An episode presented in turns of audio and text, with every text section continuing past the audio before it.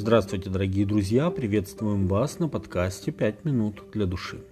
Книга «Эсфирь» – это драматическая история о смелой молодой женщине, спасшей свой народ во время тяжкого кризиса.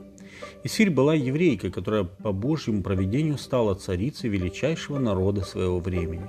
Она отважно рискнула своей жизнью, чтобы спасти жизни своих собратьев, рассеянных от Эфиопии до Индии по всем уголкам Персидской империи – и хотя это единственная библейская книга, где не упоминается Бог, мы отчетливо видим его руку и участие в тех драматических событиях.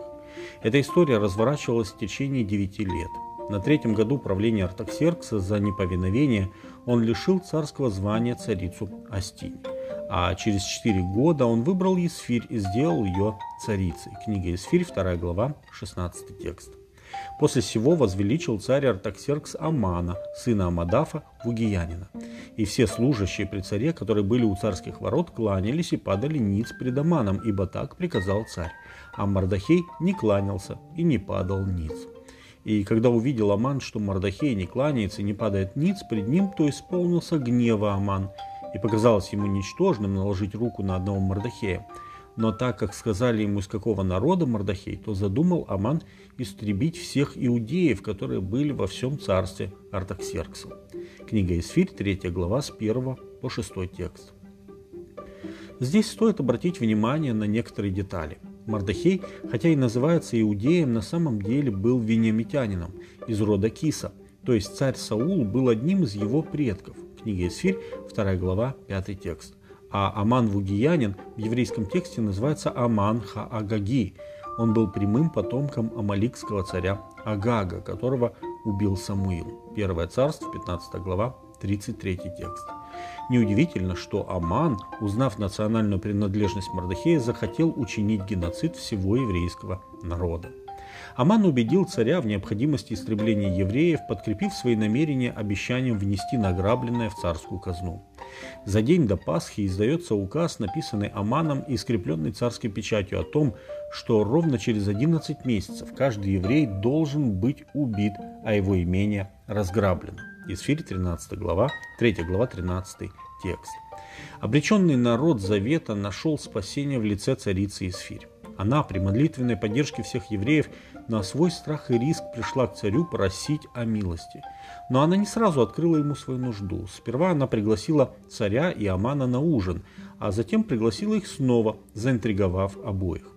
В то время Аман, радостный от того, что сама царица пригласила его на ужин, шел домой, но, встретив по пути Мардахея, который никак не почтил его, очень расстроился.